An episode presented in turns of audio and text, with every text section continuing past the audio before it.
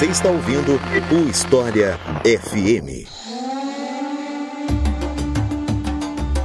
Apartheid. Esse é o tema de hoje do História FM. Eu sou Iclis Rodrigues e para falar sobre esse assunto, esse conceito que de vez em quando aparece, tem aparecido já há algum tempo por conta do caso da Palestina, eu convidei o professor Otávio Luiz, a quem eu passo a palavra para se apresentar para vocês. Então, Otávio, seja muito bem-vindo de novo. Faz tempo que você não aparecia. Então, fique à vontade para se apresentar para o pessoal. Olá, Iclis. Olá, ouvintes do História FM.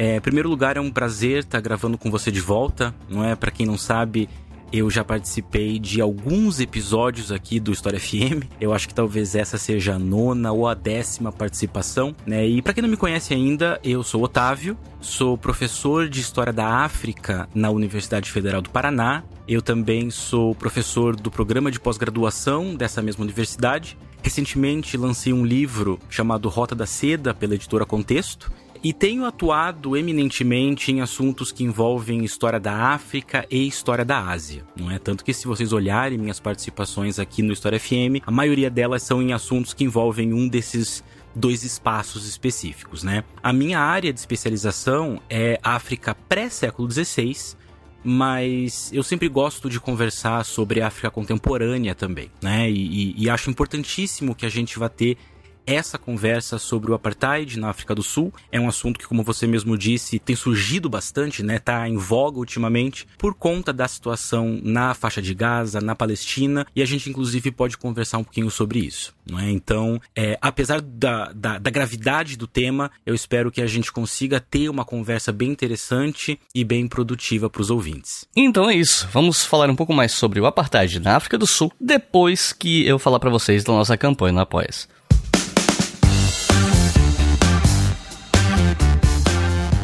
E eu vou sim falar da nossa campanha no Apoia, mas primeiro eu quero falar para vocês de novo do meu livro O Dia D, Como a História se Tornou um Mito, que está sendo lançado pela editora Contexto e já está na pré-venda.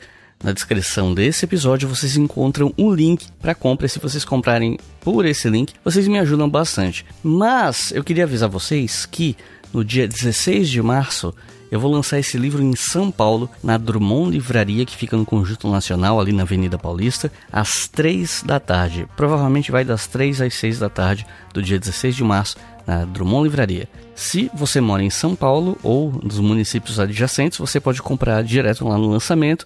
Vai ter uma sessão de autógrafos ali, então posso autografar seu livro, bater foto, por aí vai. E eu também farei lançamento no dia 22 de março em Florianópolis, no auditório do CFH, que é o Centro de Humanas da UFSC, às seis e meia da tarde. Da noite, na verdade, né? Então, se você mora em Florianópolis ou na região, dia 22 de março, seis e meia da tarde no auditório do CFH, teremos lançamento, autógrafo e eu vou fazer uma fala sobre como é que foi essa pesquisa e tudo mais. E se você mora em Curitiba, no dia 30 de março, às 6 e meia da tarde também, na Livraria da Vila do Shopping Pátio Batel, eu vou fazer o lançamento desse livro e se você mora em Curitiba e adjacências, você pode comprar diretamente lá no lançamento.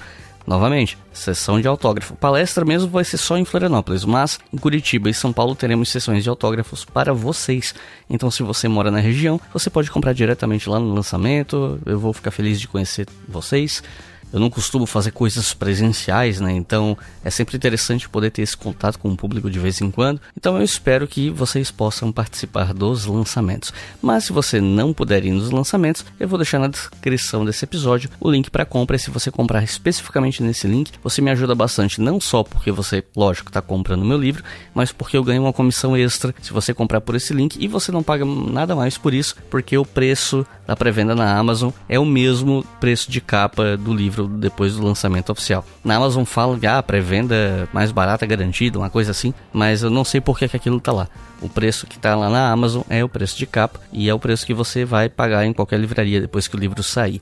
Mas comprando ali pela Amazon, você me ajuda duplamente, beleza? E os nossos novos apoiadores e apoiadoras são Brenner Monteiro, André Soares, Ramon Cedro, Ricardo Lonzetti, Thiago Machado, Edson Tiamada, Marília Almeida, Sérgio Basile, Laura de Barros, Ariana Beck, Vitor Segura, Cláudia Cotinda, Tatiana Silva e José Pacheco. Muito obrigado, pessoal. São vocês que financiam esse podcast. Se você que está ouvindo quer fazer parte desse grupo, você pode fazer a sua colaboração em apoia.se barra História. Qualquer valor, a partir de dois reais por mês, já nos ajuda. Cinco reais por mês você ouve os episódios com antecedência, dez reais por mês você tem acesso aos roteiros com as perguntas dos episódios e o nosso podcast exclusivo chamado Não Foi Bem Assim. Se você não faz questão das recompensas e quer apoiar de um jeito mais prático, você pode fazer isso via Pix pela chave leituraobrigahistoria.gmail.com.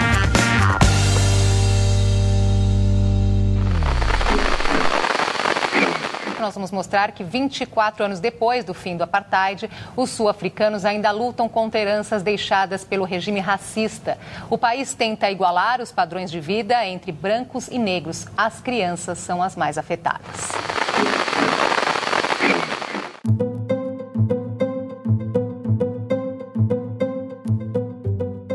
Antes da gente falar sobre a implementação do apartheid, eu queria te perguntar um pouco sobre a colonização da região que hoje a gente chama de África do Sul e mesmo de outros países nos arredores, porque partes desses territórios também foram África do Sul, né, como foi o caso da Namíbia, por exemplo.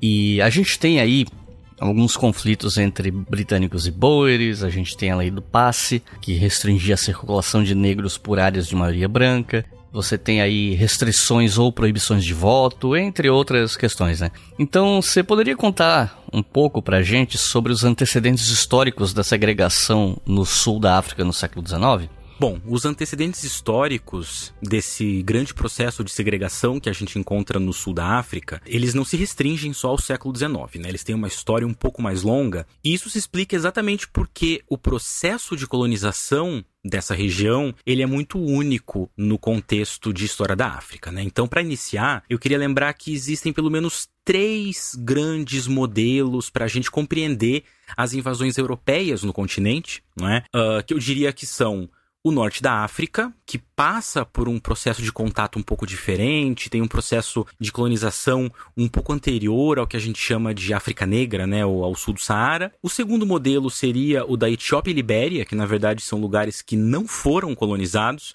pelo menos não até a Segunda Guerra Mundial. A Etiópia vai passar por um processo posterior de invasão italiana e a Libéria é um caso à parte porque é fundado como uma espécie de, de território dos Estados Unidos, assim, né? E o terceiro modelo é aquele grande modelo que a gente aplica aos países, aos hoje países da África ao sul do Saara, que é aquele imperialismo colonial, digamos, mais indireto, em que você não tem uma substituição populacional, você tem a presença de oficiais coloniais, de uma estrutura política, mas a população se mantém, ainda que empobrecida, ainda que colocada de forma periférica, você tem a manutenção da população originária dali, digamos assim. O caso do Sul da África, ele não se enquadra em nenhum desses modelos, exatamente porque ele se inicia como uma colônia aos moldes mais antigos, né? um pouco parecido com aquilo que a gente encontra nas Américas, por exemplo. Então, o que a gente tem é primeiro uma presença ali de, de portugueses no século XV, um pouco no século XVI também, mas a história de interferência europeia e, e de consequente início de uma segregação vai ser ali no século XVII. A gente conversou sobre isso em outro episódio, né? Então, para quem se interessar por entender um pouco mais esse processo mais longo, eu recomendo ouvir o episódio que a gente gravou sobre a Guerra Anglo-Zulu,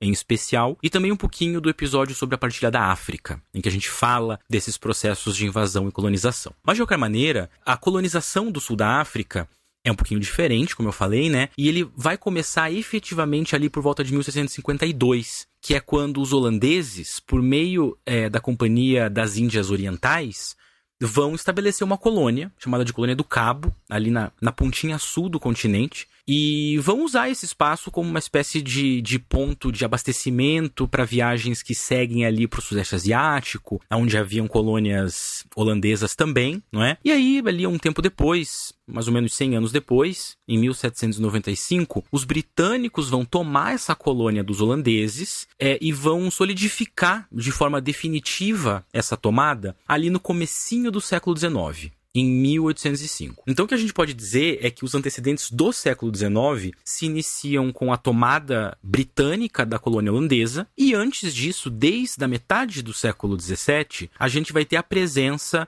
ocupação, na verdade, né, a efetiva ocupação holandesa nessa região. Então vai ser um processo diferente daquele que a gente vai ver no resto da África, como eu comentei, porque a gente vai ter colonos holandeses habitando a colônia do Cabo, não é? Esses colonos a gente vai chamar de burgers no início e depois passam a ser conhecidos como boers, né? Os boeres, que são os fazendeiros holandeses que, que ocupavam essa região. Só que no século XIX a coisa se complica, não é? Porque hum, esses boeres eles não vão mais estar lidando com um governo metropolitano é, holandês, que era a origem deles, mas eles vão estar lidando com um governo metropolitano com uma interferência britânica, né? Isso obviamente vai gerar uma situação pouco desagradável, né? Vai ficar essa situação complicada entre os colonos e os ingleses. E mais colonos ingleses começam a chegar ali, especialmente a partir de 1820. Né? É, isso vai gerar atritos, vai gerar conflitos, vai gerar é, diferentes tensões entre os interesses.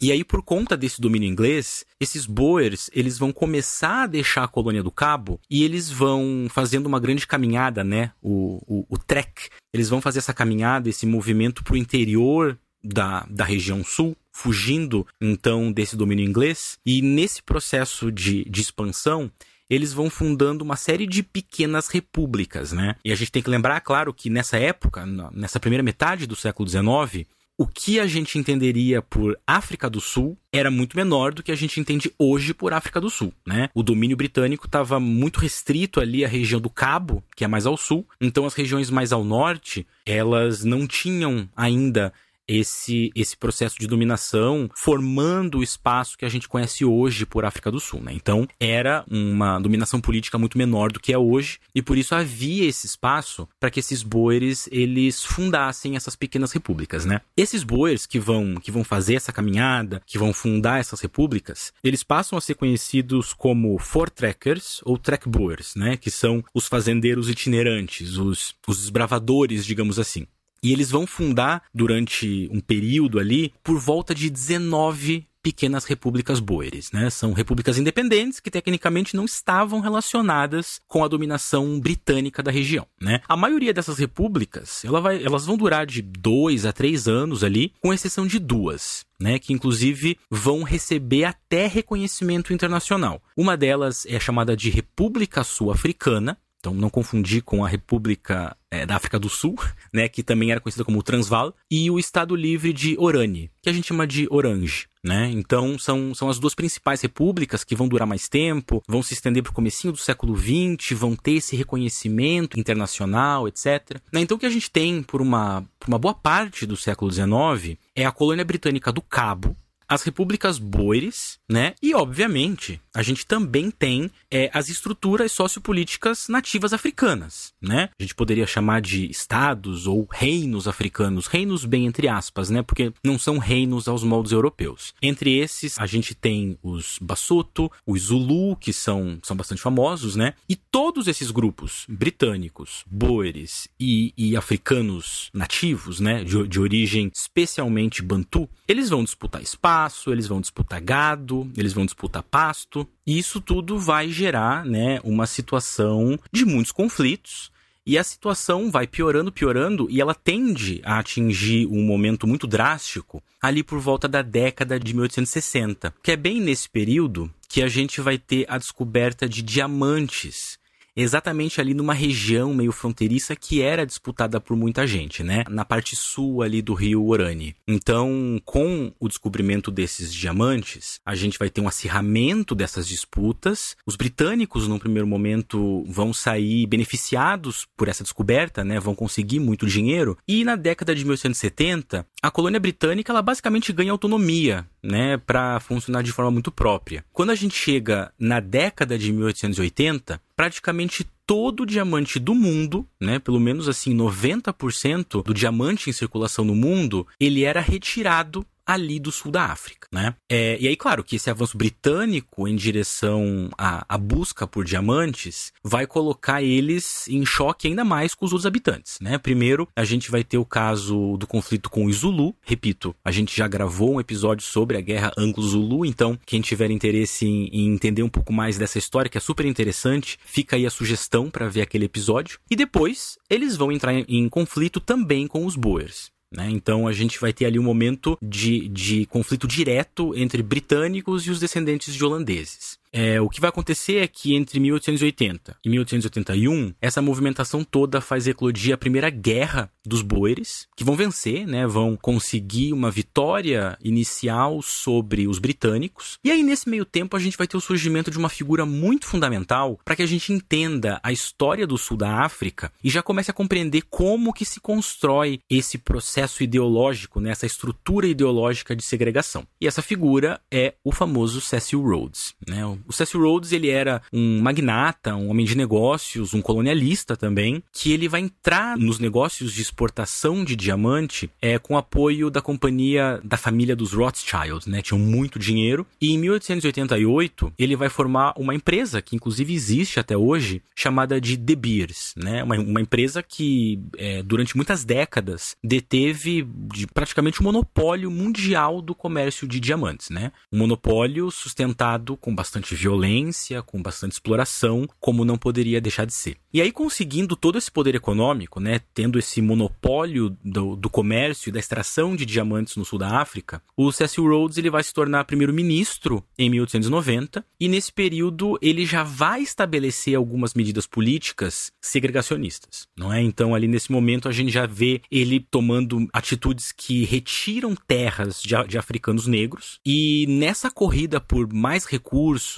e ouro que também havia sido encontrado ali na região, vai eclodir também a Segunda Guerra dos Boeres, né? Que é um pouco mais longa mais, mais sanguinolenta do que a primeira. Ela começa em 1899 e vai até o começo do século XX, né? Ela dura até 1902. Então, nesse período da Segunda Guerra dos Boeres, o Cecil Rhodes ele já estava fora do governo, mas como ele era, ele era uma figura muito influente e foi uma figura essencial ali pro contexto, ele meio que vai ajudar a moldar a identidade da África do Sul no século XX. Não é? Primeiro, porque o Cecil Rhodes era um grande defensor do imperialismo britânico e ele era basicamente um supremacista branco. Não é? Então, o que a gente tem é esse início né, do nascimento da África do Sul, que vai se efetivar de maneira mais concreta em 1910, mas ainda assim a gente está vendo aqui o processo de nascimento da África do Sul. E esse nascimento ele se dá no conflito com africanos negros e no conflito com os boeres, né, com os, os colonos holandeses ou de origem holandesa. Então a gente já tem aqui um processo de violência inicial e a marca que o Cecil Rhodes vai deixar nesse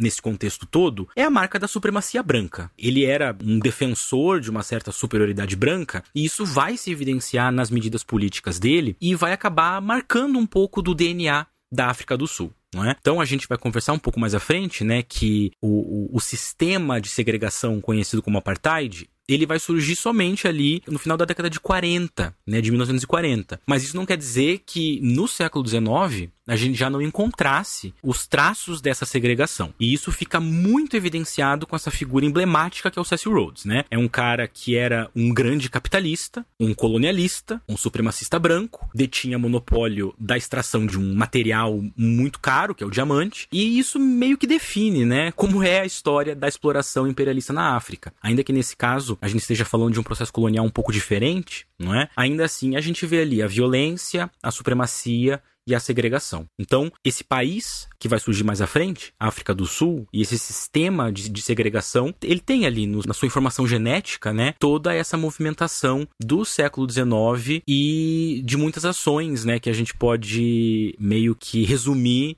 ao próprio Cecil Rhodes. A trajetória de Mandela possibilita a compreensão do que é chamado de apartheid, um regime de segregação e dominação de um grupo populacional dentro do seu próprio país.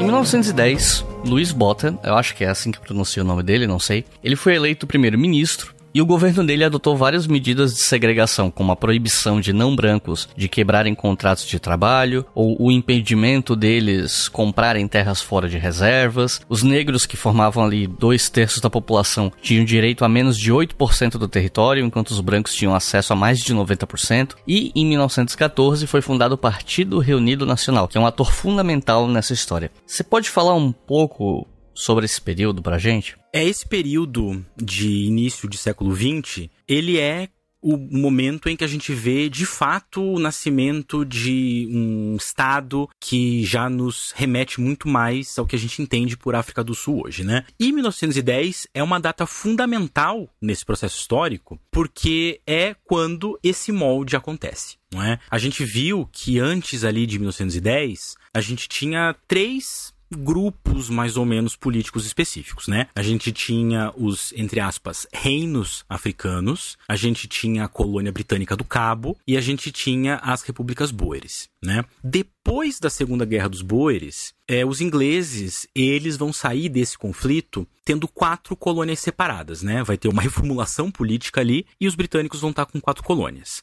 Cabo, né, a, a, primeira, a colônia de Natal, a colônia do Transvaal e a colônia de Oranje, ou Orange. É? Em 1909, a gente vai ter o Ato da África do Sul, que vai criar a União Sul-Africana, né, o nome desse país, que era justamente a união dessas quatro colônias. Né? E aí é basicamente o que a gente entende por África do Sul. E nesse contexto é que vai ser eleito o Louis Botha, que era esse essa figura importante aí que você mencionou, né? Ele era um boer, ele inclusive chegou a lutar na Segunda Guerra dos Boeres, e ele vai representar um pouquinho do que é essa nascente África do Sul. Essa nascente África do Sul é um país pensado para pessoas brancas, ou ele era, né, nesse momento, um país que foi pensado para pessoas brancas e também marcado por algo que eu vou chamar aqui de solidariedade racial de branquitude. Né? Mas o que, que isso quer dizer? Então, vamos entender um pouquinho o que é essa afirmação, né? Esse cara, o Louis Botha, ele lutou contra os ingleses, não é? Ele, inclusive, chegou a capturar um jovem Winston Churchill, que estava envolvido ali na Segunda Guerra dos Boeres. Mas, ainda que ele tenha sido um oponente dos britânicos, depois ele vai se tornar uma peça fundamental para esses mesmos britânicos, né? Que, inclusive, vão elogiar ele muito. O próprio Winston Churchill vai definir o, esse cara como um dos grandes generais dos tempos dele, não é? Então, ao mesmo tempo que esse cara foi um opositor, ele passa a ser um aliado. E enquanto isso, ele implementa também na União Sul-Africana um modelo de participação política que estava mais presente nas colônias do Transvaal, de Natal e de Orane do que no Cabo, que era a colônia original britânica, que era um sistema de participação política racial. Então, nas repúblicas boeres, era mais comum que a gente visse processos de segregação, no sentido de que pessoas negras, africanas, não podiam votar, não tinham participação política, e essa participação política ficava restrita aos holandeses, né? Aos descendentes dos holandeses. Enquanto que a colônia do Cabo era um pouquinho mais flexível com essa participação política. Acontece que quando há a união dessas colônias, os britânicos permitem, né, que esse novo aliado Boer assuma o comando político, e não vem grandes problemas em que ele aplique um sistema político mais próximo dos boeres do que dos britânicos, que era o de segregação racial, né? É, então, quando, quando esse cara ascende como primeiro-ministro, a gente está vendo um símbolo, uma espécie de símbolo de conciliação entre os britânicos e os boeres, né? Que nesse momento eles vão estar tá unidos pelo quê? por linhas raciais. E essa união, ela vai ser em detrimento de uma política mais multirracial. Então, é, mesmo que houvesse um pouco mais de flexibilidade na colônia do Cabo, a partir desse momento, os britânicos vão permitir que o sistema mais racista comece a ser implementado. Né? E isso vai ficar muito evidente já em 1913 que é quando a gente tem a promulgação do Ato das Terras Nativas, né? Esses atos são atos do parlamento. Então, são leis que o parlamento passa, e nessa lei específica vai se criar um impedimento para aquisição de terras a partir de parâmetros raciais. Então, basicamente, esse ato ele vai criar pequenas reservas. Num primeiro momento ali, uma coisa de 7, 8% das terras da União Sul-Africana vão ser espécies de reservas para pessoas nativas, ou seja, para pessoas negras, não é? Enquanto que o resto vai pertencer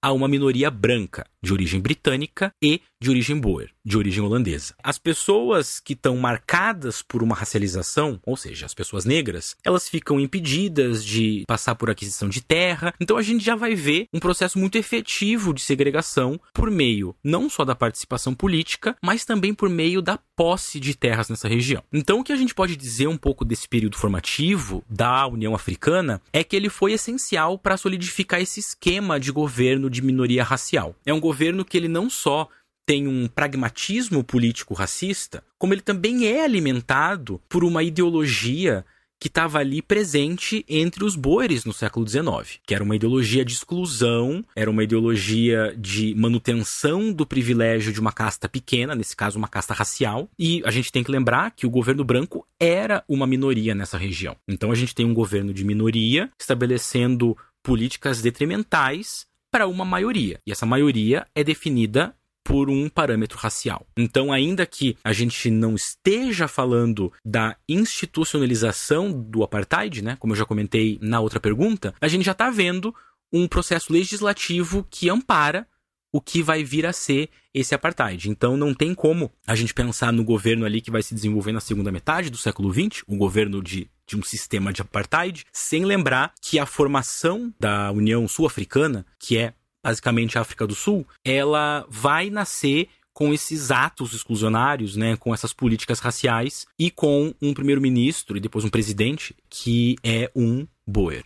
Durante a Segunda Guerra, o avanço da segregação deu uma retraída. Pelo que eu li, era por medo dos dirigentes do país de que o ambiente político da época, influenciado pela guerra, resultasse em revoltas sociais e coisas do tipo. Mas, em 1948, o Partido Reunido Nacional venceu as eleições. Não tinha sido a primeira vitória deles, mas enfim. E o primeiro-ministro, Daniel François Malan, é considerado o implantador oficial da apartheid. Mas antes da gente falar da implantação, eu queria te perguntar qual é a definição de apartheid. Bom, essa é a pergunta de um milhão de dólares, né? Mas eu vou tentar ser o mais direto possível para que a gente tenha um entendimento bastante direto de qual é a definição de apartheid, né? Eu diria que a gente pode pensar em três, não sei se definições, mas três aplicações desse conceito tão famoso. A primeira delas é no nível mais etimológico, digamos assim. Apartheid é uma palavra em afrikaner ou afrikaans que é a língua falada pelos descendentes de holandeses na África do Sul, que significa separação. Então, na sua, no seu nível mais básico, apartheid é separação. Tá? É um termo no idioma africano que, que já denota, né, na sua etimologia, esse elemento de segregação. Eu diria que a segunda definição que a gente tem para apartheid é entender ele como um sistema localizado historicamente. É? Então, é um sistema institucional de segregação racial que foi implementado no sul da África. Né? E isso inclui não apenas o que é a África do Sul hoje,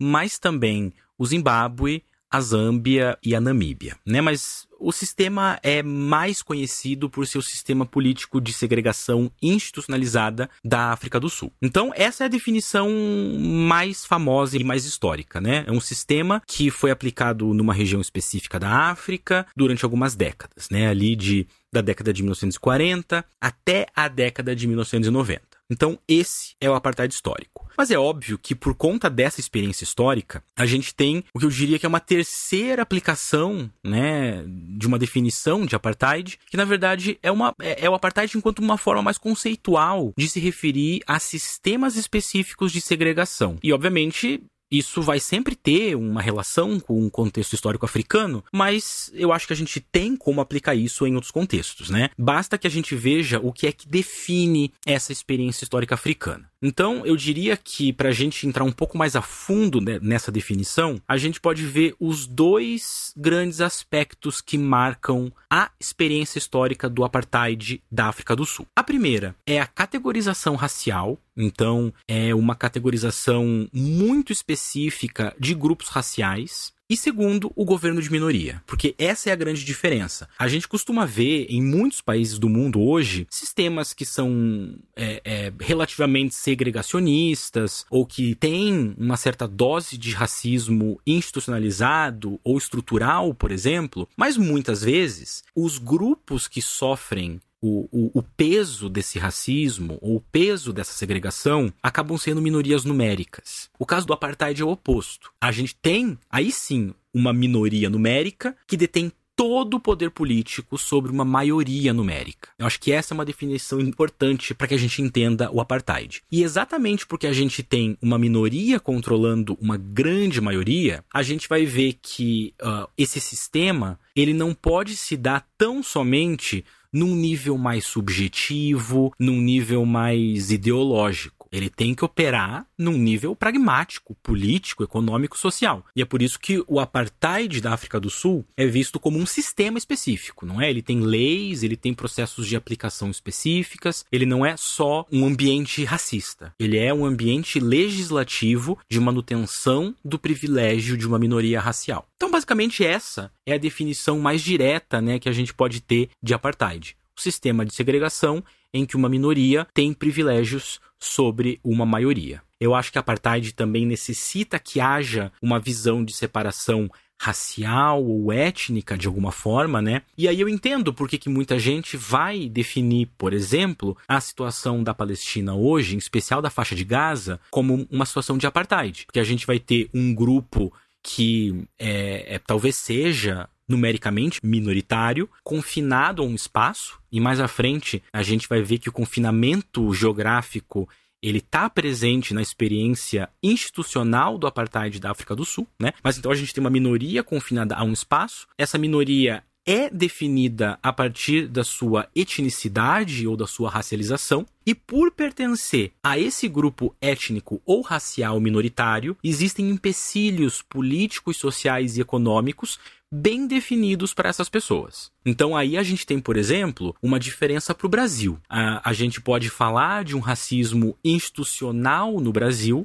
ainda que ele não esteja presente de forma explícita em processos legais e em estruturas jurídicas. Mas quando a gente olha para essa experiência histórica da África do Sul, ou quando a gente olha para outras experiências históricas, como é o caso da faixa de Gaza, por exemplo, a gente vai ver que existem ferramentas jurídicas, legislativas, etc., que vão manter a periferia étnica ou racial nesse lugar de periferia. Então é uma experiência muito parecida. Inclusive, nós veremos como alguns países, entre eles Israel, tiveram uma certa solidariedade com o governo de apartheid na África do Sul.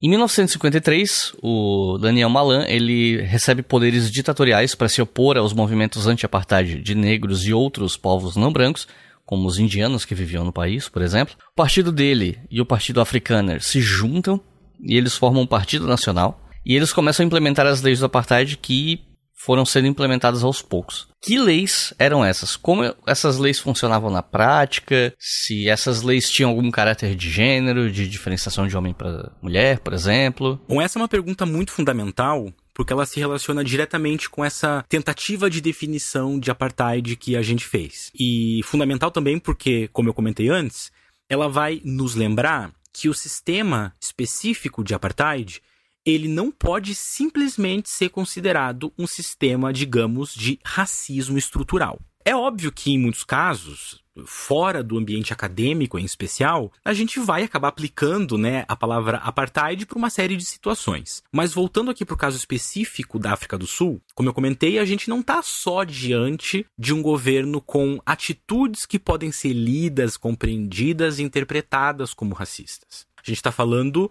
de um produto legislativo e institucionalizado.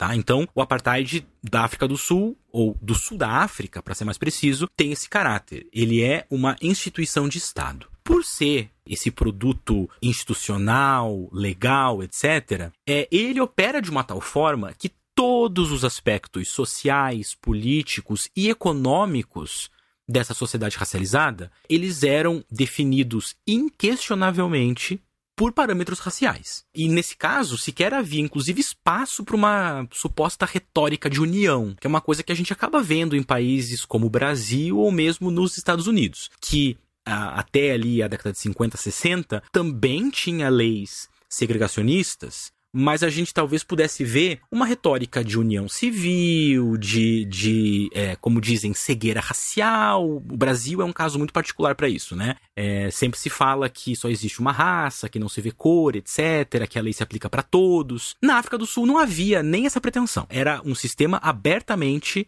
racista. Então, o Estado sul-africano ele tinha todo um aparato legal para implementar essas leis do apartheid, né? Como você bem comentou. Né? Porque veja, a questão é como eu comentei antes também, é que a população branca ela era uma minoria. Então não haveria como manter um sistema de privilégio para essa minoria branca sem atuar de, politicamente de forma intensa para que isso acontecesse. Então a gente vai ter uma legislação de apartheid que atuava em diversas áreas, na verdade, que atuava em todas as áreas que a gente puder imaginar. Atuava no registro civil de pessoas, então todo mundo passava por uma categorização racial, havia reservas de trabalho para pessoas brancas, essas leis de apartheid, elas atuavam também na sexualidade e no casamento, elas atuavam na segurança geral da população, na posse de terra, na mobilidade ou nas possibilidades de mobilidade urbana e, e pelo país, atuavam nas possibilidades de se adquirir habitação,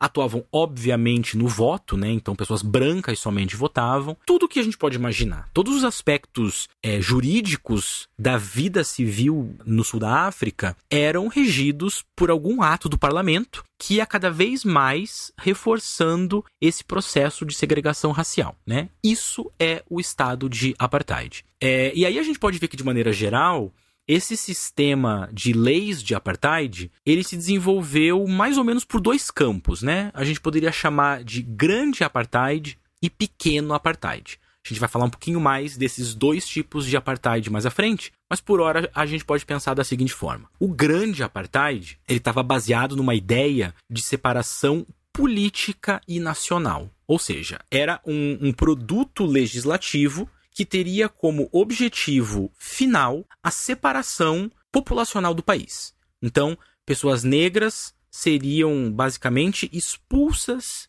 da África do Sul ou do, da, da União Sul-Africana e realocados em outros locais. Tá? Então, havia um objetivo sempre é, muito explícito de eliminação, de alguma maneira, da população que não fosse branca. E o pequeno apartheid eram essas leis de segregação do dia a dia. Então, não poderiam haver casamentos interraciais, é, não poderia haver relações interraciais de nenhum tipo, pessoas brancas teriam prioridade em qualquer situação. Né? Então, esse é o pequeno apartheid. Enquanto que o grande apartheid são esses essas tentativas de separação efetiva. Então, claro que essas leis eram para tudo e para todos, né? O grande definidor do apartheid era o elemento racial. Obviamente que a gente vai ter leis que afetavam mulheres em especial, né? Então, por exemplo, mulheres negras, é, se fossem estupradas, teriam uma penalidade para o estuprador, caso ele fosse branco, muito menor do que se um homem negro fosse acusado de estuprar uma mulher branca, por exemplo, né? Que nesse caso a pena era a morte era execução. Enquanto que no caso contrário, era uma multa, enfim. Né? É, muitas dessas leis, por uma questão de, de estruturação de gênero dessas sociedades, obviamente recairiam de forma mais pesada sobre mulheres. Mas a gente pode dizer com alguma é, liberdade, digamos assim, que a necessidade de colocar à frente o caráter racial ia afetar todos os aspectos e, to e todas as pessoas racializadas dessa sociedade. Homens, mulheres, crianças então, desde a educação até a sexualidade, até o crime, moradia, trabalho, tudo estaria demarcado e regulado por atos do parlamento, né, que iam em direção a reforçar esse sistema de apartheid. Então, voltando aqui para resumir essa resposta, essas leis do apartheid eram essa tentativa política de fazer a manutenção do privilégio branco em detrimento de pessoas não brancas. Era a necessidade de manutenção de uma minoria numérica branca sobre uma maioria numérica não branca. Historicamente, a região da atual África do Sul era habitada por povos San e principalmente por grupos falantes de idiomas Bantu. Hoje, cerca de um terço dos habitantes do continente africano fala uma dessas línguas.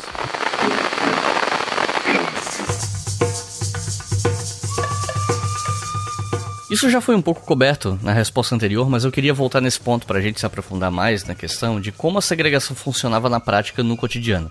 Em que instâncias do dia a dia essa segregação era aplicada? Como na rua, nos transportes, escolas, universidades, enfim? Olha, a resposta para essa pergunta ela pode ser bastante direta. Porque, como a gente viu, o fato do racismo sul-africano, ou seja, do sistema racista de apartheid, não ser baseado somente numa espécie de percepção fenotípica, né, mas sim numa categorização obrigatória da população em grupos raciais, a gente pode antecipar que todos os aspectos do dia a dia, eles estariam invariavelmente afetados pela legislação segregacionista. Então, o que eu quero dizer com isso? É, a gente pode fazer uma comparação com países como o Brasil, por exemplo, em que você vai ter margens mais ou menos flexíveis para definir a característica racial da população não é? Então você vai ter pessoas que podem se considerar negras, mas que podem ser lidas como brancas, etc. E aí a aplicação de uma de um sistema racista passa por padrões um pouco mais subjetivos, um pouquinho diferentes, digamos assim, não é? No caso da África do Sul, a gente não tem esse nível de percepção fenotípica. A gente não tem esses pontos cinzentos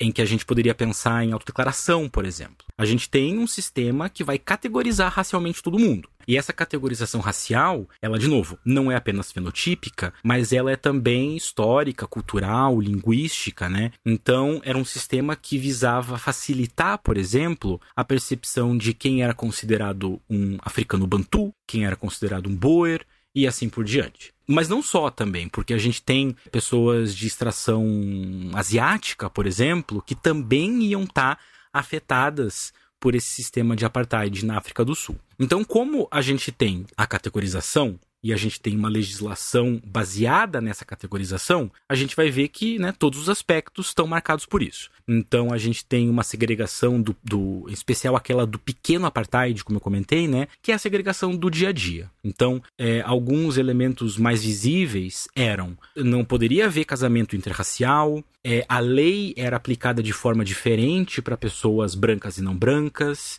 é, um policial negro, por exemplo, não poderia simplesmente prender uma pessoa branca. Em lojas, pessoas brancas eram atendidas primeiro. Em termos de educação, o investimento em escolas de regiões de, de habitação de maioria africana negra recebiam muito menos investimento, é, atendimento em hospitais. O transporte né, era muito parecido com os Estados Unidos, você tinha áreas para pessoas brancas e áreas para pessoas negras. Na habitação urbana, você tinha áreas para pessoas brancas e áreas para pessoas não brancas, né, para ser mais preciso, porque de novo não eram só pessoas negras, mas também de ascendência indiana, etc.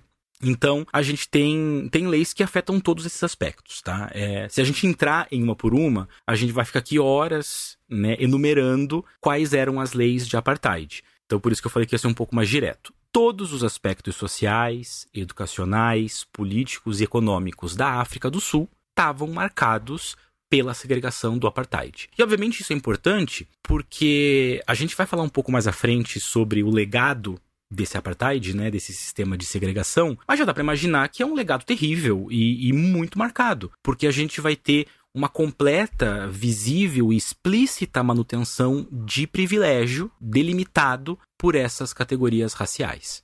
Eu li que em meados dos anos 70 o governo começou a mudar o status dos negros na África do Sul para que eles deixassem de ser cidadãos da África do Sul e virassem cidadãos de algum dos dez territórios autônomos, na esperança de que esses espaços declarassem independência e dessa forma a África do Sul se tornaria um lugar majoritariamente branco. Como é que funcionava essa coisa de nacionalidade em relação a esses territórios? E algum desses territórios declarou independência? Bom, com essa pergunta, eu diria que a gente entra num dos aspectos mais insidiosos do, do apartheid, né? Porque como a gente viu antes, a gente tem dois modelos, digamos assim, para pensar as leis de apartheid. O pequeno apartheid e o grande apartheid. Então, agora há pouco, a gente estava falando sobre o pequeno apartheid, né? Essa segregação que afeta o dia a dia da vida civil sul-africana. Falando dessa questão dos territórios, da nacionalidade, etc., a gente já está entrando no chamado grande apartheid. Ou seja, aquela perspectiva que, que a política branca sul-africana tinha de, num dado momento, efetivar uma, uma total separação racial dessa população. Tá? E para que a gente entenda melhor esse processo, a gente tem que falar um pouco desses territórios autônomos, né, que vão ser chamados de maneira é, pejorativa, eventualmente, de bantustões. Tá? Então, o que, é que significa um bantustão? Bantustão é a união de dois termos, né? Bantu, que é esse guarda-chuva étnico que se aplica a, a grupos étnicos africanos que falam línguas de origem bantu, que é uma família linguística do continente africano, e o stão é um termo que vem lá do persa, que significa lugar, não é? Então a gente tem muitos países com essa terminação estão, né? Então, Afeganistão, Tajiquistão, Cazaquistão, todos eles significam lugar de alguém ou de alguma coisa. Então, Cazaquistão é o lugar dos cazaques. Tajiquistão é o lugar dos tajiques. O Bantustão vai ser o lugar dos Bantu. Tá? Então, é, esse termo ele vai ganhar alguma influência na política sul-africana exatamente por causa da, da partilha da Índia, digamos assim, não é? Em que a gente vai ter o Paquistão de um lado, de maioria muçulmana, e o Industão, que vai ser a Índia, ali na década de 40, com a saída dos britânicos. Aí, olhando para esse contexto, para uma possibilidade de uma espécie de separação étnica, religiosa de um país, é, a ideia de separar a África do Sul, ou o Sul da África, né, a União Sul-Africana, entre brancos e negros fica mais forte. E aí a gente tem a ideia do Bantustão. Esses Bantustões, eles não eram uma invenção recente, eles não datam só ali da, da segunda metade do século XX, mas eles estavam ligados lá àquele ato das terras nativas de 1913, que a gente falou uh, algumas perguntas atrás, né? Que foi quando boa parte das terras da União Sul-Africana foram retiradas dos nativos e as terras que permaneceram na posse dos nativos foram, foram deixadas como uma espécie de, de reservas, assim, né? Reservas para habitantes nativos. E aí, quando o Partido Nacional ele assume o poder ali em 1948 e há a implementação do apartheid, a gente tem um cara chamado Hendrik Verwoerd, que depois vai ser primeiro-ministro também, mas nesse momento ele era ministro da, de assuntos raciais. É, ele vai começar a criar uma legislação para iniciar esse processo mais efetivo de, de relocação de pessoas não brancas para essas áreas delimitadas, os chamados bantustões. Então, ali no final da década de, de 1950, já dá para ver muito bem, né, esse plano sul-africano de banir pessoas não brancas e inclusive mais tarde se livrar desses bantustões, que iriam se tornando regiões mais autônomas. Então, para todos os efeitos, o que o governo branco queria era criar reservas em áreas pobres e pequenas, obviamente, relocar pessoas negras para essas regiões, ou melhor, pessoas não brancas, e em seguida se livrar dessas regiões, tornar elas quase que países independentes, né? E aí, dessa forma, a União Sul-Africana, a África do Sul, não teria mais uma população negra. A gente pode ver que nisso há também uma, uma ansiedade, digamos, existencial, política do governo sul-africano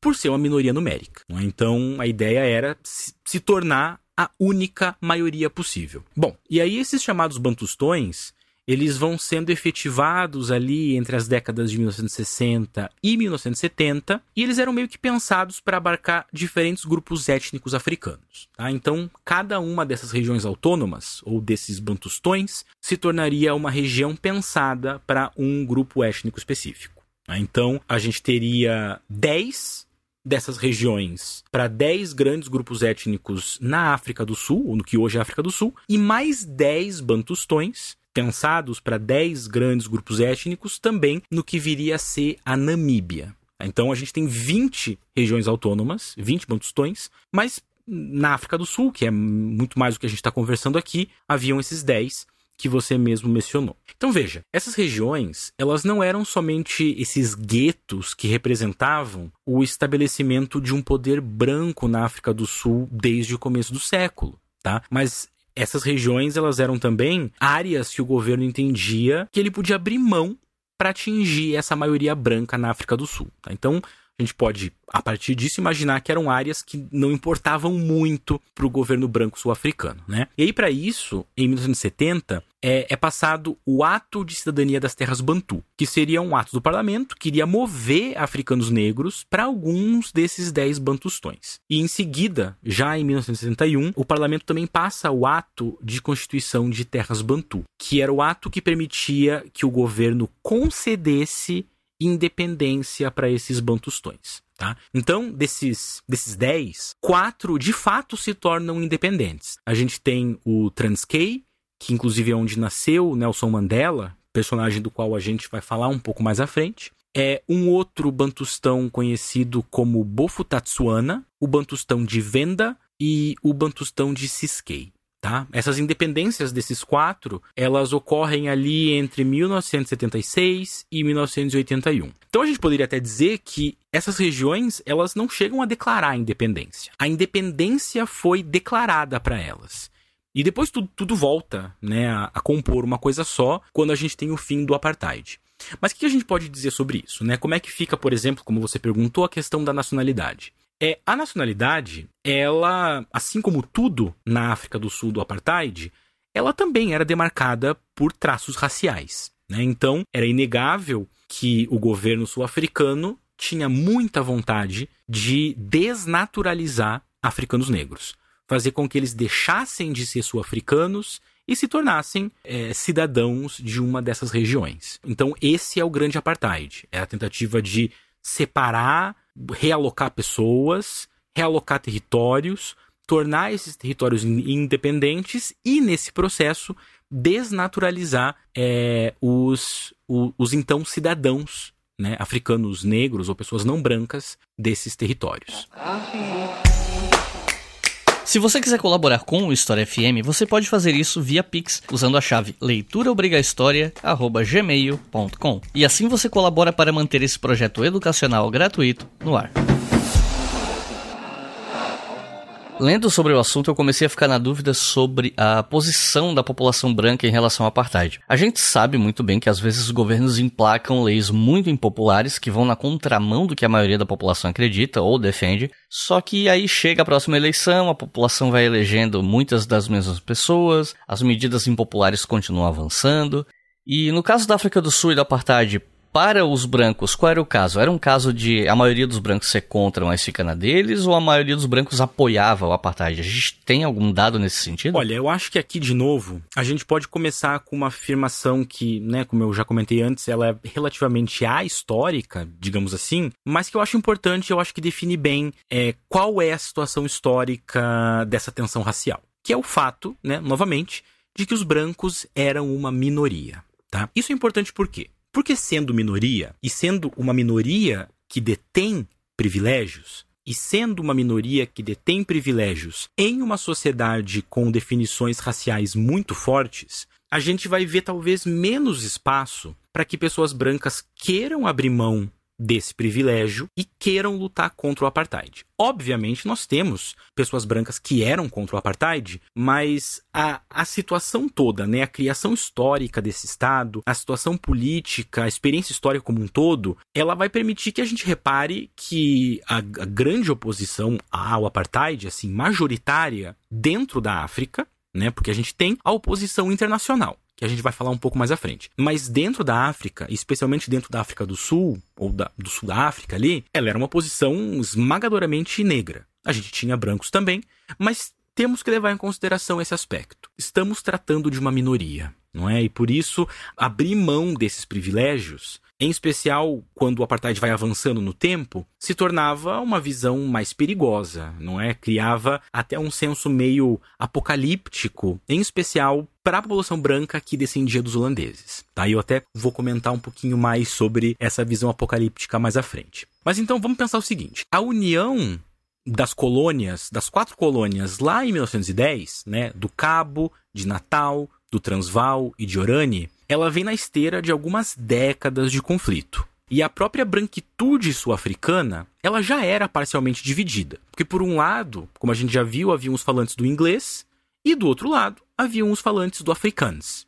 Né? Então esses grupos eles possuíam algum nível de, de experiência histórica um pouco distinta. E isso ia gerar também algumas diferenças na oposição ao apartheid. Então, primeiro eu falei que havia uma solidariedade entre os, entre aspas, ingleses e holandeses por conta das suas linhas raciais, né? Eram vistos como brancos europeus. Mas ainda assim, a gente percebe algumas atitudes um pouco diferentes, tá? Então, a gente tem, é, por exemplo, os partidos de oposição ao Partido Nacional, esse partido que instituiu de fato, né, o apartheid lá na década de 40. E esses partidos de oposição, eles tendiam a demandar uma legislação racial um pouco mais flexível. E a gente percebe pelo voto que esses partidos eram apoiados mais por falantes do inglês. Mas de maneira geral, em termos assim de ação política coletiva, a gente percebe também que o voto da população branca demonstrava, pelo menos ali no início do apartheid institucional, uma preferência pelo Partido Nacional. E se há uma preferência pelo Partido Nacional, significa que a gente tem também um apoio tácito dessa população branca ao apartheid. Tá? Agora, individualmente, a gente percebe atos de crítica ao apartheid mais contundentes. É o caso, por exemplo, da Helen Sussman, que foi uma, uma mulher que atuou por décadas no parlamento e era muito crítica do apartheid. A gente tem também uma outra mulher chamada Ruth First, que foi uma mulher que foi assassinada por uma emboscada policial em 1982 e que também era uma militante anti-apartheid. Além dessas duas mulheres, a gente tem o exemplo de um outro cara, um, um sujeito chamado David Pratt, que tentou assassinar o ministro Ferverd, que a gente comentou um pouco antes, né, em 1960. E ele foi preso e aparentemente foi suicidado um ano depois, em 1961. Oficialmente, ele se suicidou, mas a gente pode pensar que um branco anti-apartheid que tentou assassinar o ministro que foi o arquiteto do apartheid, né, o Verwoerd, é, ter se suicidado é um pouco estranho. Mas eu acho que é mais relevante ainda do que essas ações individuais é um movimento de mulheres brancas de Joanesburgo chamado de Black Sash, né? Ou de é, faixa preta ou, ou preta, a, a alguma coisa assim. Foi um movimento formado em 1955 e que durou todo o período de apartheid. Uh, essas mulheres eram mulheres brancas que se posicionavam, faziam protestos silenciosos, protestos de desobediência, demonstrando insatisfação contra o apartheid. E a gente tem também a chamada União Nacional dos Estudantes Sul-Africanos, que foi formada lá em 1924 mas que ganhou tons antirracialistas nos anos de 1940 e vai adotar posições mais radicais anti-apartheid em 1970. Então, de maneira geral, a gente pode falar que as, as resistências brancas mais notáveis, a nível individual, foram é, dessas mulheres e, e, e, e, desses homens que tentaram assassinar o ministro, né? Primeiro o David Pratt, que não conseguiu, depois teve um outro cara de, de, de ascendência grega que conseguiu, que conseguiu esfaquear o Ferverd, é, e dessas associações de mulheres e de estudantes. A gente então pode resumir como sim, havia em alguns setores, em especial dos, dos falantes ingleses, né? Uh, havia um certo nível de insatisfação com o apartheid que se demonstrava num voto que não era especialmente efetivo, porque o Partido Nacional não perdia poder, mas a gente tinha ações individuais e ações comunitárias, especialmente de mulheres, né, que eram mais ativamente anti-apartheid. Mas, né, eu volto porque eu falei no começo dessa fala. A gente tem uma estrutura ideológica que, de uma certa maneira, vai até meio que impedir uma movimentação mais contundente contra o apartheid. Porque a gente tem essa situação de minoria detentora de privilégios. Então, por mais que haja, talvez, uma antipatia por leis mais severas, é, a gente poderia supor, extrapolando um pouco até nossas fontes históricas, que essa antipatia não vai se transformar numa militância anti-apartheid. Ela vai se manter silenciosa. Por quê? Porque essa população branca detinha o poder político, detinha o poder econômico, detinha o poder social. Então, ser contra o apartheid significava, em alguma medida, né, abrir mão de um governo que fizesse a manutenção desse privilégio. E acho que esse é um aspecto muito importante. Não é à toa que hoje em dia, por exemplo, nós temos algumas sociedades muito religiosas de africaners, né, de, de sul-africanos, entre aspas, holandeses, que acreditam que a presidência de um homem negro, que se inicia lá com Nelson Mandela, é um prenúncio do apocalipse. Né? Então são pessoas que criam bunkers em casa, que se armam até os dentes, porque estão preparadas para em algum momento né, pegarem essas armas e partirem para o combate. Porque as suas terras serão tomadas, né, suas fazendas serão confiscadas, sua, sua sobrevivência econômica será pre prejudicada. Então, esse processo ideológico que mantém o privilégio branco, ele atua também num nível meio que existencial, assim. E isso é muito relevante para a gente pensar como que se organizava essa atuação de pessoas brancas contra o apartheid. E o que, que a gente pode falar sobre a resistência ao apartheid? Haviam diferentes grupos, havia diferenças de táticas de resistência entre esses grupos. E aí eu já aproveito e pergunto como é que o Nelson Mandela entra nessa história. Olha, havia sim muita resistência ao apartheid, tanto dentro quanto fora da África do Sul e do próprio continente africano. Ainda que, como a gente viu agora há pouco, a resistência de pessoas brancas não fosse tão contundente quanto a gente pudesse imaginar, a resistência negra era muito presente. Além então desses movimentos que a gente viu, né, como o Black Sash, outros vários grupos e movimentos contra o apartheid foram se formando ao longo do tempo. Então, a gente tem ali dezenas de movimentos, tá? Mas eu diria que o mais relevante e o que mais talvez nos interesse aqui nesse momento seja o Congresso Nacional Africano, ou CNA. Esse congresso, esse grupo chamado Congresso Nacional Africano, CNA, ele foi criado em 1912 e ele começa como uma congregação política de pessoas negras que se opunham já naquele período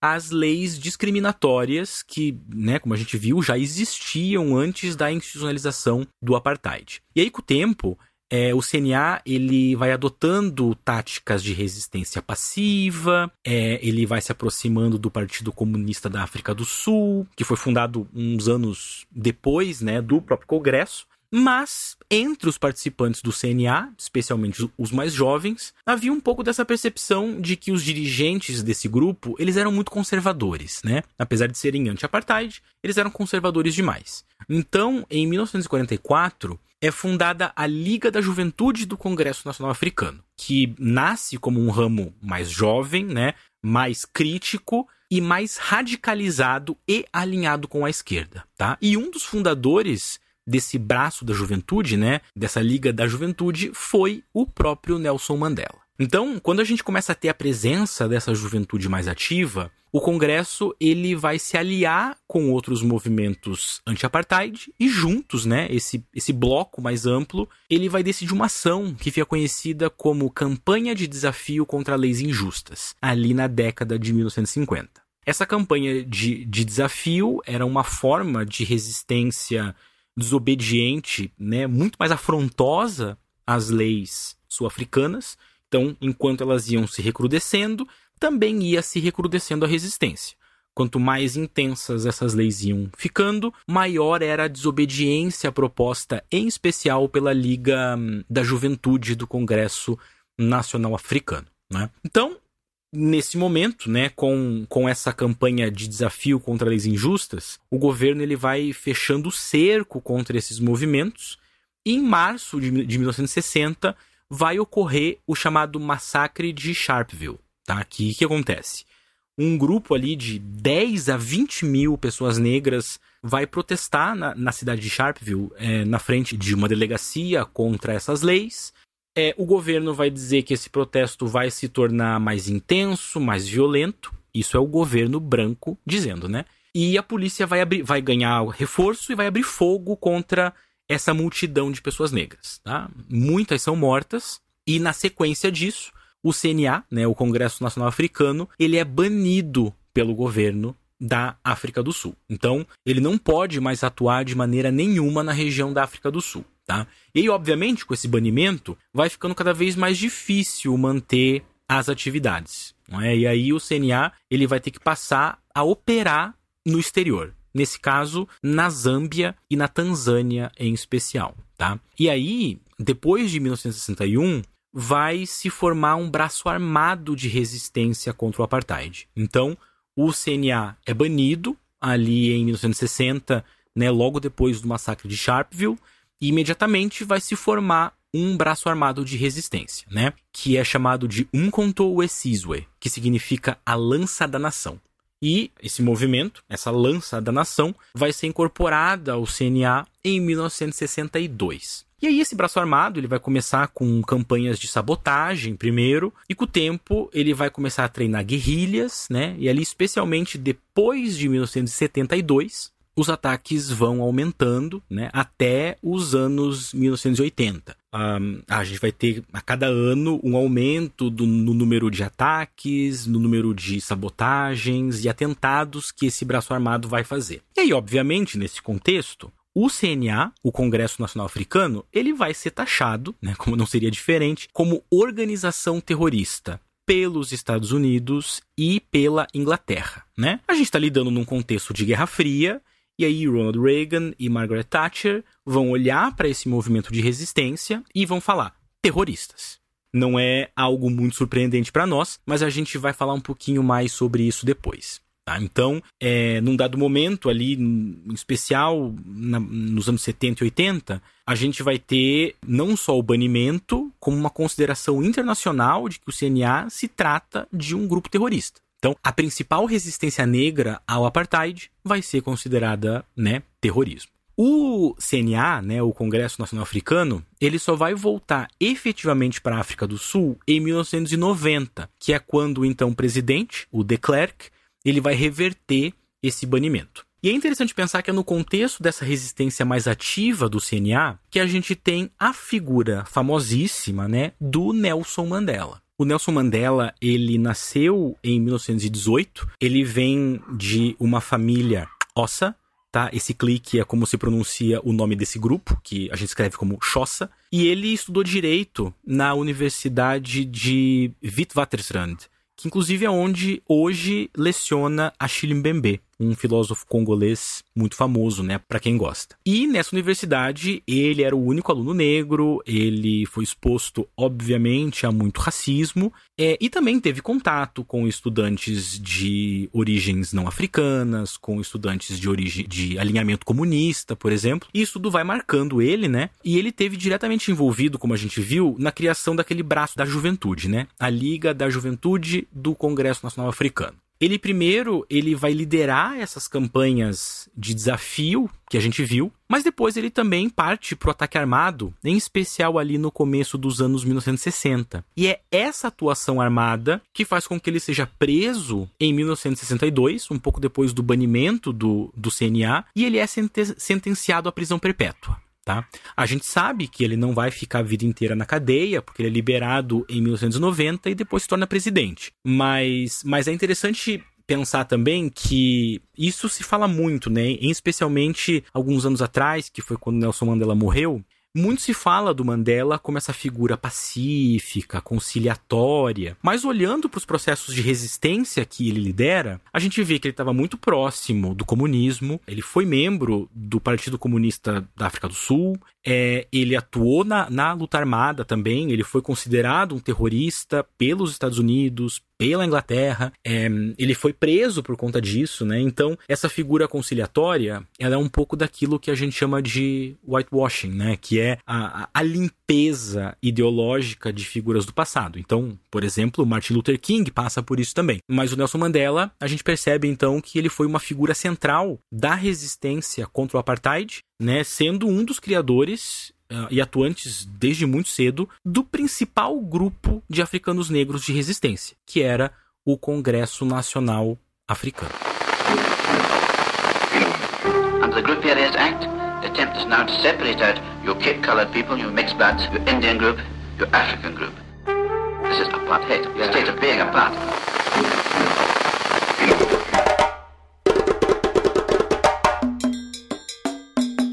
E como era a opinião internacional sobre o apartheid, especialmente nas Nações Unidas? Quais eram os principais países que se posicionavam contra esse regime? Quais os principais países que se omitiram? Eu queria saber também se a pressão internacional teve efeitos sobre o apartheid de alguma forma. Pelo que eu li, isso teve influência inclusive na decisão da África do Sul sair da comunidade das nações britânica e virar uma república, né? Olha, a opinião internacional sobre o apartheid é, é, é, um assunto que eventualmente parece um pouco contraditório. E uh, contradição está muito presente quando o assunto são relações internacionais, né? Que eventualmente são muito pragmáticas, envolvem muitos interesses, então a gente acaba vendo é, posições que podem parecer contraditórias, tá? Mas assim, num primeiro momento, boa parte da comunidade internacional era crítica ao apartheid. Mas, apesar de ser crítica, ao mesmo tempo mantinha, né, muitos países mantinham um posicionamento de que o apartheid não era um assunto para ser debatido em fóruns mundiais. As definições raciais da, da África do Sul eram um assunto interno. Então, países poderiam ser contra, mas não iam se meter diretamente. Né? E claro, a gente tem que lembrar também que muitos países ali na, no final da década de 1940, na década de 1950 e 60, como os Estados Unidos, eles tinham leis de segregação. A França, por exemplo, ainda tinha colônias nesses períodos. Então, certamente havia um pouco de cuidado na hora de atacar um regime segregacionista se países como Estados Unidos e França também mantinham modelos mais ou menos segregacionistas. E aí a primeira resposta que vai vir levemente mais posicionada da ONU contra o apartheid, ela vai vir só em 1952, por pressão, inclusive, de alguns países africanos e, e, asiáticos, né? E nesse momento a Índia era um dos principais atores internacionais contra o apartheid, porque havia um segmento populacional da África do Sul não branco que tinha origem indiana, asiática, não é? Então, é, a Índia toma a dianteira, né, nesse momento. E aí, em 1960, a Inglaterra também vai se posicionar contra o apartheid. Tá? E, inclusive, de fato, é isso que leva a União da África do Sul a abandonar né, a Commonwealth britânica em 1961 e se tornar a República da África do Sul. É? Exatamente porque a Inglaterra estava ali criticando esse modelo, vendo ele de maneira insustentável. E aí, em seguida, já em 1962, a ONU vai passar a Resolução 1761, que era uma resolução que condenava o, o apartheid, e em seguida, em 1963, vai passar a Resolução 181, que pedia um embargo voluntário né, de vendas de armas para a África do Sul. Então é só ali em 63 que a ONU vai, vai falar para a comunidade internacional se voluntariar a um embargo de armas né, contra a África do Sul. E, de fato, a ONU só vai reforçar e, e, afirmar que esse embargo deveria se tornar obrigatório em 1977. Isso vem em um contexto que a gente tem o levante de Soweto, não é? Que hum, a semelhança do massacre de Sharpeville foi uma demonstração de estudantes é, negros contra a obrigatoriedade do ensino de africans. Né, que era a língua dos, entre aspas, holandeses. É, esses levantes vão ser muito chocantes porque o governo sul-africano vai acabar executando uma série de jovens estudantes. E isso vai ser um choque para a comunidade internacional ali em 1966. E aí vai vir esse embargo dito obrigatório de venda de armas, pelo menos, contra a África do Sul. Agora, o que chama atenção nessa opinião internacional também é a posição dos Estados Unidos, né? Porque os Estados Unidos até foi crítico de alguns pontos do apartheid ali nos anos 1960, mas durante o governo Nixon houve uma aproximação com a minoria branca. Tá? Essa aproximação é, não foi só com a África do Sul, mas foi com todos os países de minoria branca que ainda resistiam ali no sul da África. Tá? Então, por exemplo, a Rodésia, Moçambique, etc. E essa aproximação foi, inclusive, é, desenhada em grande parte pelo infame Henry Kissinger. É, além dos Estados Unidos, né, ter essa aproximação ali nos, nos anos 70, Israel também manteve relações com a África do Sul. Tá? Israel tinha uma relação próxima com a África do Sul, inclusive auxiliou na construção de um programa nuclear na África do Sul. Tá? Então havia ali uma espécie de simpatia pela situação de ver a minoria branca, tá? Que certamente era se refletia na própria situação de Israel. E aí nos anos 70, 1970, a gente vai perceber que muitos dos países que ainda mantinham relações diplomáticas com a África do Sul ou eram ditaduras na América do Sul, por exemplo, ou eram países do Ocidente. Então, os Estados Unidos, partes da Europa e partes da América do Sul mantinham essas relações, não é? De novo, a gente tem que lembrar que a gente está falando de um contexto de Guerra Fria. Então, a, a luta anti-apartheid, para muitos governos, tinha um ar de comunismo.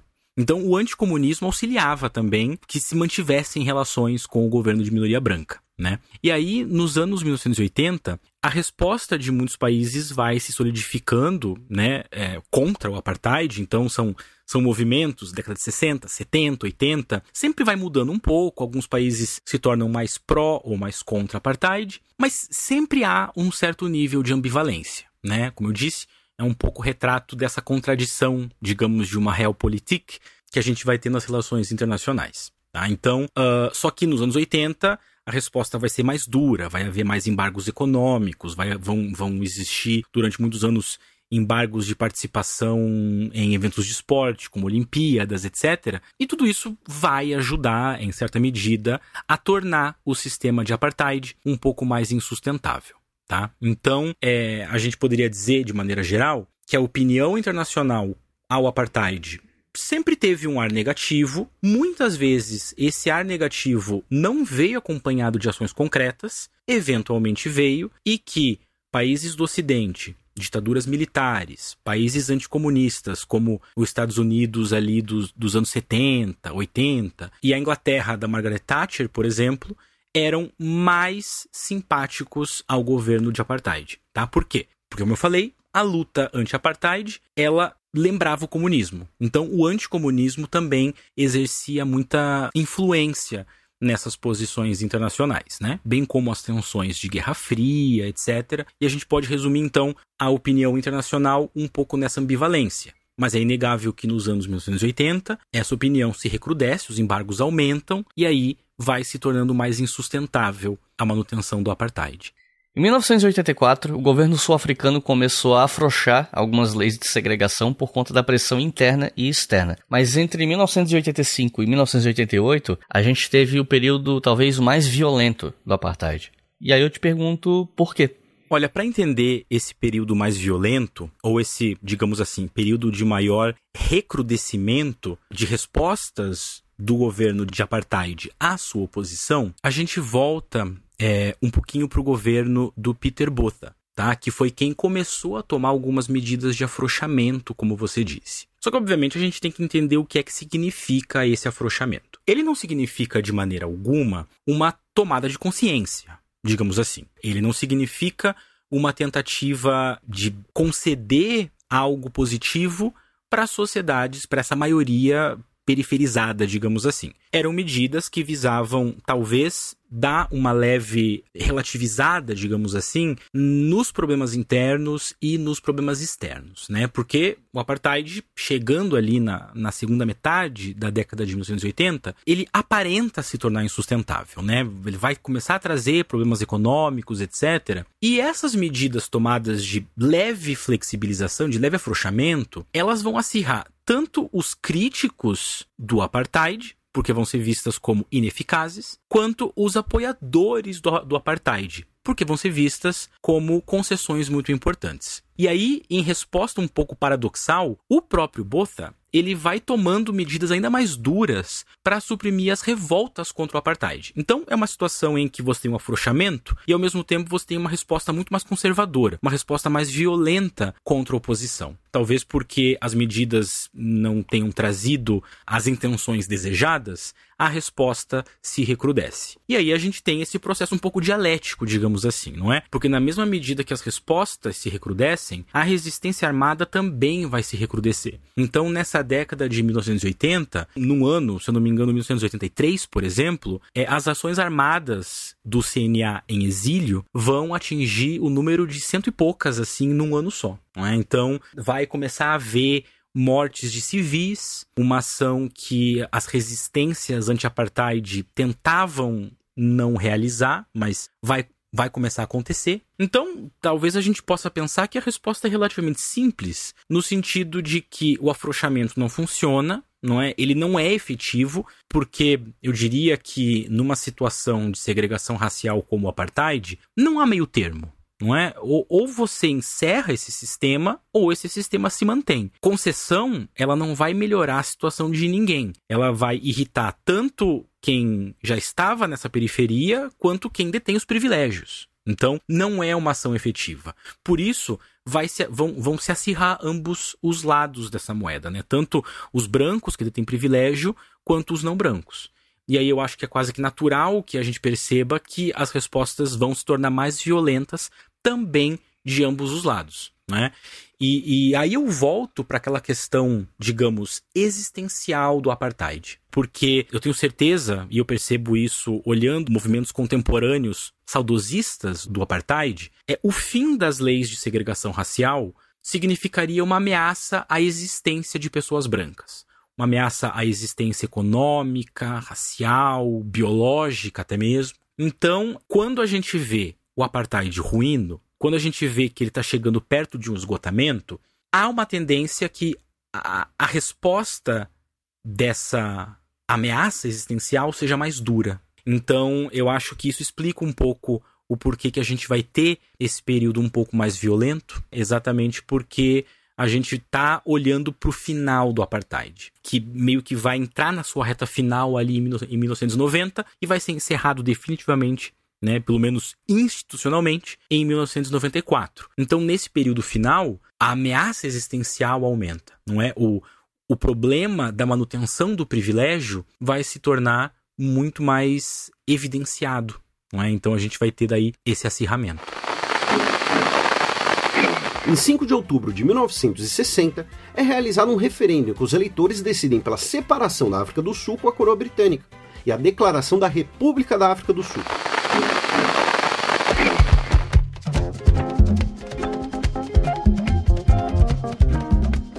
1989, Frederick William de Klerk virou primeiro-ministro e a partir do governo dele o apartheid começou a desabar. Como é que foi o processo entre a eleição dele em 89 e a eleição de Mandela em 1994? Olha, esse período entre a eleição do de Klerk em 89, né, começando ali em 90 em especial, e a eleição do Mandela em 94, é o período de desmantelamento efetivo do apartheid. E entender esse período nos leva diretamente para a pergunta anterior, não é? A gente viu que ali na segunda metade da década de 1980, o governo do Botha, ele não consegue lidar com as contradições raciais que estão presentes de maneira cada vez mais intensa e as medidas que ele propõe de leve afrouxamento não são eficazes. Então, diante dessa situação interna e da pressão externa, uma coisa que o de Klerk percebe, apesar de ser um conservador e apesar de ser um membro importante do Partido Nacional, é que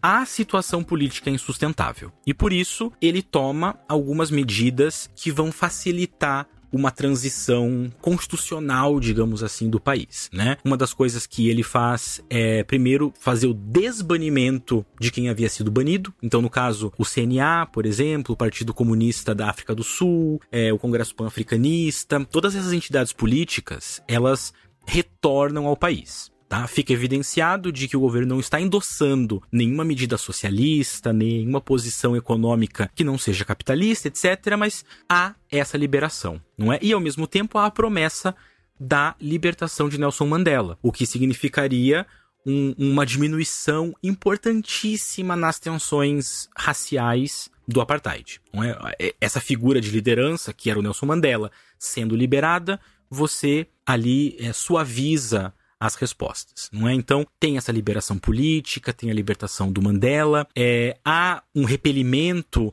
daquelas várias leis de posse de terra, de banimento de movimentação. Então há uma, uma perspectiva muito evidente de que é preciso realizar essa abertura, né? E eu volto a dizer que essa abertura ela também não vem da bondade do coração do de Klerk, mas ela é um imperativo político, né? Não havia mais sustentação para aquele sistema nos anos 1990. Ainda que a gente possa ver uma série de problemas políticos internacionais no final do século XX, é esse sistema extremamente colonial, né, marcado por, por uma lógica colonial, marcado por uma segregação racial, ele já não tem espaço ao menos nessa maneira institucional, né? Isso, de novo, nunca significa que a gente está vivendo um período de flores mas significa que do ponto de vista prático, político, algumas medidas são insustentáveis. E o de ele percebe isso de alguma maneira e ele vai então ir permitindo esses vários afrouxamentos. E ele vai declarar que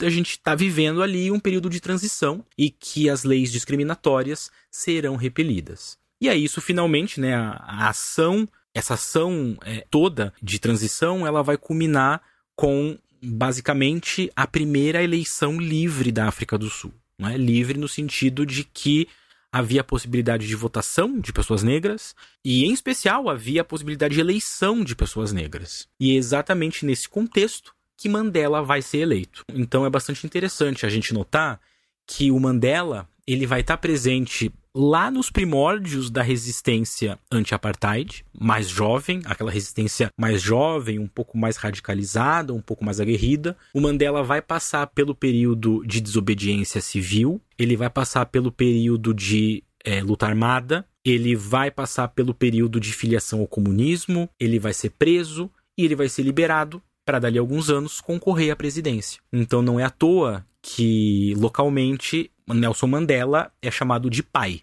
porque ele é a figura que vai encarnar, que vai demonstrar a nova África do Sul. Obviamente que o apartheid ele vai deixar cicatrizes muito graves, mas a gente viu que lá do final do século XIX até 1910, com a formação da União Sul-Africana, até os anos 60, com a formação da República da África do Sul, a gente tem um processo genético, político-social completamente marcado por segregação. É? Então, a tônica dessa África do Sul é a segregação. Com a transição do de Klerk e com a eleição do Mandela, a tônica vai ser a união racial. Isso, de novo, não significa de maneira alguma que problemas simplesmente vão desaparecer, não é? E a gente até vai conversar um pouquinho mais sobre isso na próxima questão. Mas essa lógica genética que está impressa no DNA do país, ela vai ser alterada. Então, de fato, para muitos sul-africanos, né, negros em especial, Mandela é uma figura paterna, porque ele, ele vai dar origem a esse novo momento super fundamental da África do Sul. Para terminar, eu queria te perguntar sobre o legado do apartheid.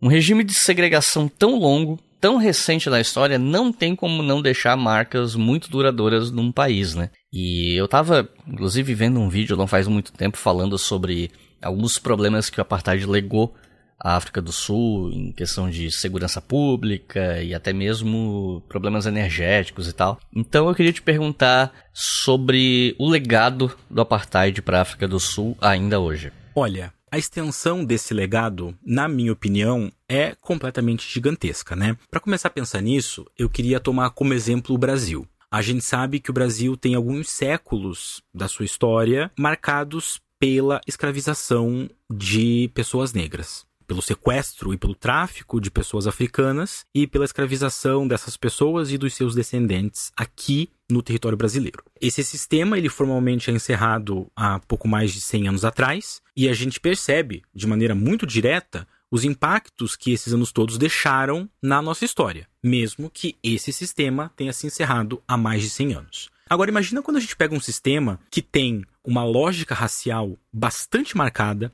muito definida, as categorias raciais da população são bem delimitadas, um sistema que é imposto desde antes da formação do país, então lá no século XIX, que nasce também de um processo colonial, assim como o Brasil, mas que tem o seu sistema segregacionista encerrado há basicamente 30 anos atrás. O que, que a gente pode imaginar que vai ficar das ruínas dessa sociedade. Então, num primeiro momento, é óbvio que vai haver muita euforia com a eleição do Mandela, vai haver muita euforia com a possibilidade dessa nova integração racial, só que os problemas vão surgir e vão existir porque, como eu falei antes, a genética desse país esteve por tanto tempo marcada pela segregação. Em primeiro lugar, a gente vai ter uma maioria populacional numa situação financeira, econômica muito ruim não é? Porque a gente teve o empobrecimento de pessoas não brancas durante décadas e repentinamente a alteração da lógica segregacionista, mas isso não vai simplesmente fazer com que os problemas econômicos dessa parte da população, dessa maioria da população desapareçam. Então a gente vai ter primeiro uma sociedade que foi empobrecida por muito tempo, a gente vai ter regiões que foram marcadas não só por esse empobrecimento, mas também por muita violência. Então não é à toa que até hoje a violência é um problema muito grande na África do Sul. E eu diria que, acima de tudo, a gente vai ter também o rancor de um certo segmento da população branca. Eu acho que esse é um grande legado do apartheid, né? Então, até como eu comentei um pouco antes, a gente encontra na África do Sul hoje, assim como a gente encontra também no Zimbábue, que foi a antiga Rodésia, pessoas brancas, especialmente aquelas de origem, entre aspas, novamente, holandesa, os, os africaners, vendo o mundo de uma maneira muito apocalíptica. Então, se preparando para a guerra, criando campos de treinamento, acirrando suas percepções religiosas, exatamente porque eles consideram que sua existência foi posta em risco. E se a gente pensar que o vizinho Zimbábue passou por um problema muito grande de inflação após o, o chamado confisco das fazendas de pessoas brancas, não é que aconteceu ali é, pouco tempo depois da, da formação do Zimbábue, ali tão perto da África do Sul, isso vai também acirrar essa percepção racista de que governos negros africanos eles não têm a capacidade de lidar com essa população branca. É essa imagem que muitos desses saudosistas do apartheid vão ter. Não é porque o apartheid ele se constrói, como eu falei, como um senso ideológico. Sendo também um senso ideológico, não só uma estrutura legislativa, ele tem esse caráter racista de supremacia branca. Pessoas brancas alinhadas ao, ao, apartheid vão fatalmente acreditar que elas são superiores, que elas são mais preparadas, que elas são mais inteligentes. Por isso, elas mereciam, não é, todos os privilégios que o apartheid lhes dava. Isso não vai desaparecer. Não há medidas políticas que façam com que pessoas racistas deixem de ser racistas. Isso vai se manter durante muito tempo. Vai haver essa raiva. Eu pego como exemplo uh, dessa situação o famoso Elon Musk. A gente sabe que ele é sul-africano, ele vem de uma família rica e mesmo que ele tenha se mudado para os Estados Unidos ainda na juventude para estudar, etc., ele constantemente demonstra problemas com imigração, ele volta e meia é, é, se posiciona de maneira muito contundente contra a imigração nos Estados Unidos, ele se posiciona muito fortemente contra políticas de afirmação racial, né, beirando um racismo explícito. Ele constantemente reclama de pessoas na África do Sul, pessoas negras, que é, se posicionam politicamente. E essa é uma pessoa, Elon Musk, por exemplo, é uma pessoa que representa muito bem o, a comunidade branca, privilegiada, rica, né, especialmente o segmento mais rico da África do Sul. Então a gente pode imaginar que os legados eles não são só de cunho prático, financeiro, de segurança, de violência, mas eles também são ideológicos. A gente vai ter aquele senso de ameaça existencial se perpetuando e continuando. Né? Então, eu diria que, obviamente, o fim do apartheid é um momento fundamental da história da África do Sul e da história do século XX também. Eu acho que não só do continente africano ou da África do Sul, mas do século XX. Mas, junto dele, vem não é, essa ressaca de tantas décadas de segregação racial. Então eu diria que esses, é, essa é a extensão do legado. É uma extensão econômica, é uma extensão política nos processos de, de reconstrução política, na violência, mas também na mentalidade, tá? E quando a gente olha mais recentemente movimentos de extrema direita, por exemplo, online, em fóruns, etc., a África do Sul do apartheid e a Rodésia, o atual Zimbábue, outro país que teve uma minoria branca e que teve conflito com pessoas negras, são colocados como exemplos de sociedades que dão certo, porque são sociedades que colocam cada um no seu devido lugar. E aí, quando a gente vê o privilégio construído, o lugar das pessoas brancas é tido como o lugar de privilégio e de governo. E quando você tira isso, você vai ter ainda a manutenção desse racismo. É? Eu acho que esse seria, na minha opinião, um dos legados negativos de um momento tão negativo quanto esse momento de segregação, né? quanto o sistema de apartheid da África do Sul. This continent knows the true meaning of racism. This episode is brought to you by Visit Williamsburg. In Williamsburg, Virginia, there's never too much of a good thing. Whether you're a foodie, a golfer, a history buff, a shopaholic, an outdoor enthusiast, or a thrill seeker, you'll find what you came for here and more. So ask yourself, what is it you want? Discover Williamsburg and plan your trip at visitwilliamsburg.com.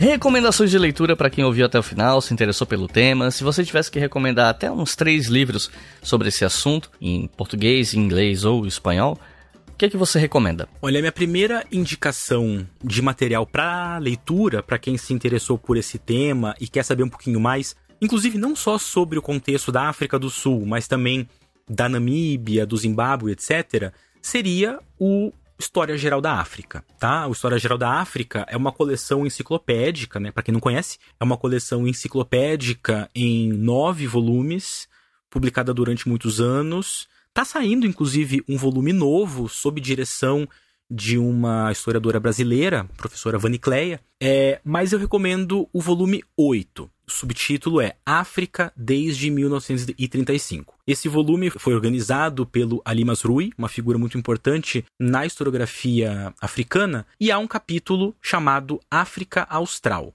Tá? Um capítulo escrito pelo David Shanaiwa. É um capítulo que fala sobre a situação histórica do sul da África como um todo e dá um foco especial para o sistema de apartheid. E lembrando também que toda a coleção História Geral da África está em português e está disponível gratuitamente online é, pelo site do Ministério da Educação. E aí eu parto para uma outra indicação, essa em inglês, mas eu acho que é um livro super essencial para quem está interessado no assunto específico apartheid, que inclusive é um livro que traz trechos de fonte, debates historiográficos, etc., que é um livro chamado South Africa: The Rise and Fall of Apartheid. Né? Então, África do Sul, Ascensão e Queda do, do Apartheid, escrito pela Nancy Clark e pelo William Warger. E, por fim, recomendo um terceiro texto, é um artigo menor de um filósofo que eu mencionei nesse episódio, o Achille Mbembe. É um artigo muito famoso, mas pouco lido às vezes, chamado Necropolítica, tá? Esse artigo sobre a necropolítica,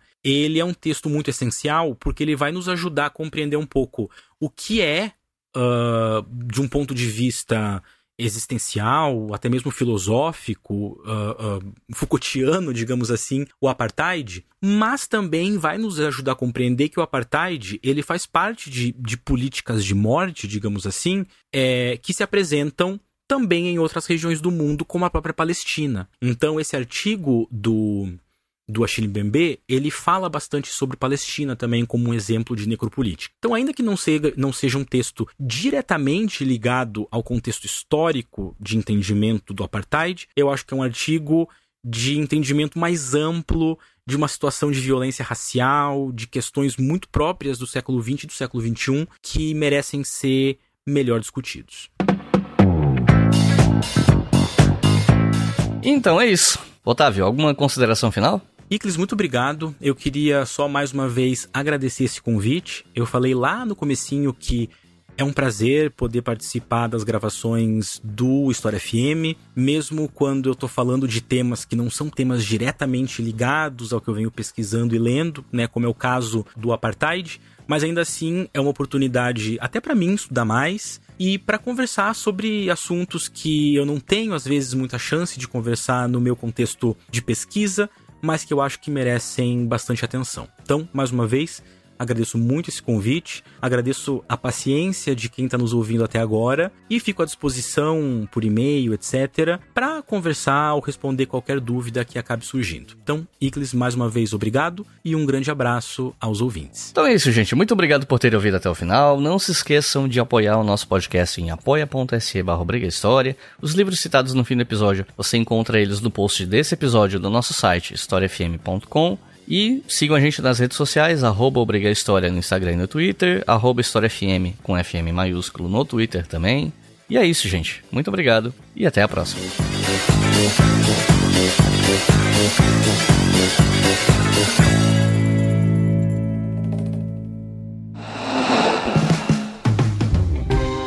Este podcast foi financiado por nossos colaboradores no Apoia-se Acesse apoia.se barra Obriga História e contribua para manter este projeto educacional gratuito no ar.